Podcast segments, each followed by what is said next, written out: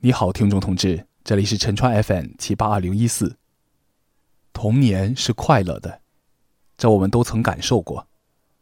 不过，如果现在要你回想一下，还有多少童年玩伴还联系着？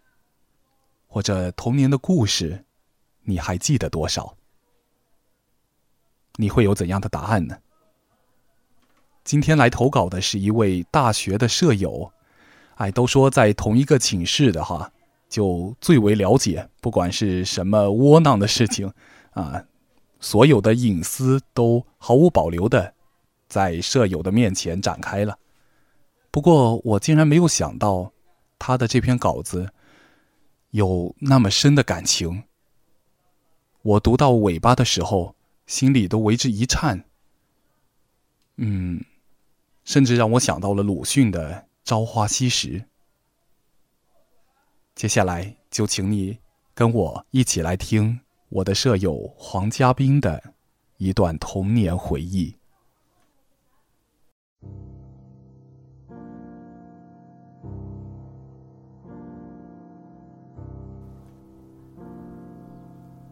古渡口，古榕树，古石道。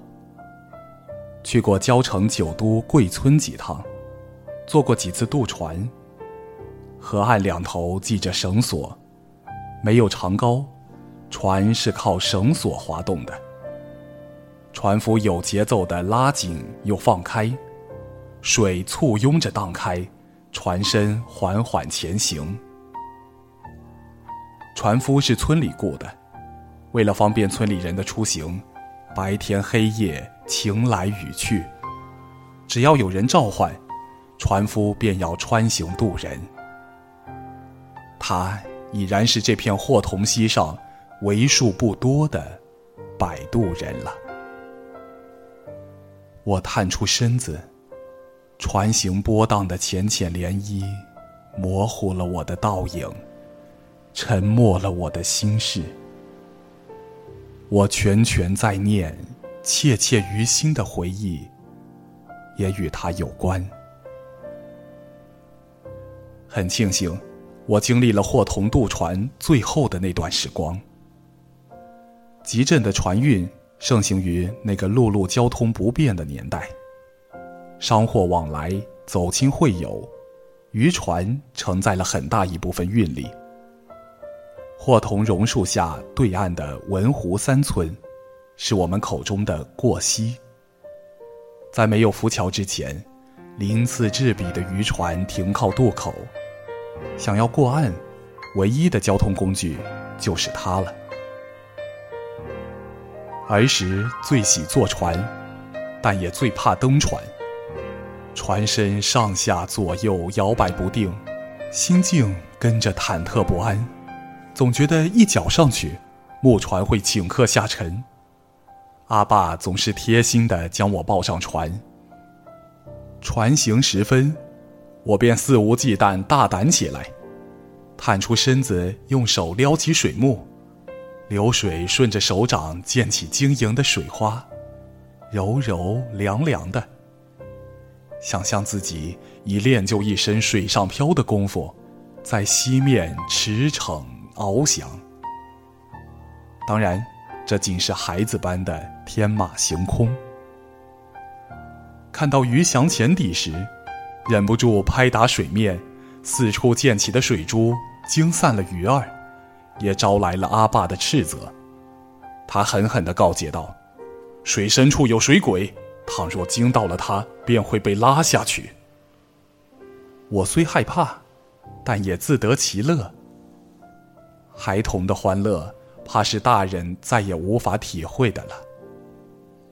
还有渡口边上与玩伴们赤脚漂石、打水仗、浑水摸鱼的记忆，也依旧温馨如初。但很遗憾，那些与渡船有关的日子，在我的记忆里仅有四五年光景。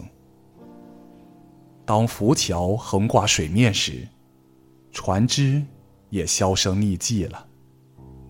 现在偶尔看到一两艘静默靠岸的木船，不过仅是为了打捞漂浮物和维修浮桥罢了。当年盛极一时的货同船运，早已悄然去之。船身微微一震，到岸了。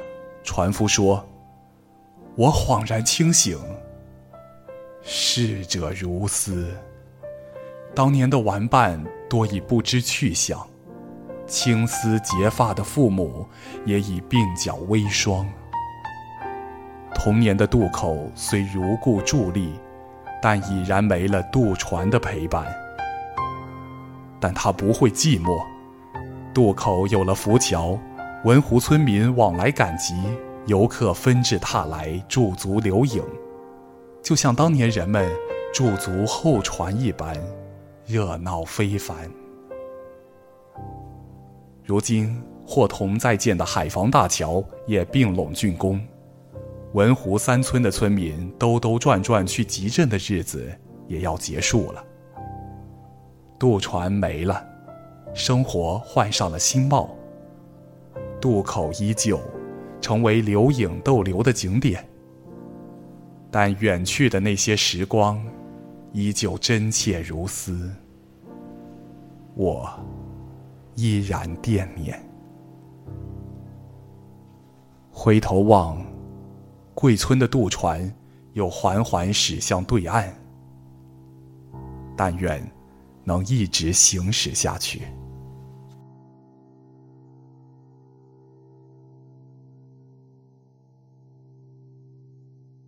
你好，听众同志，这里是陈川 FM 七八二零一四。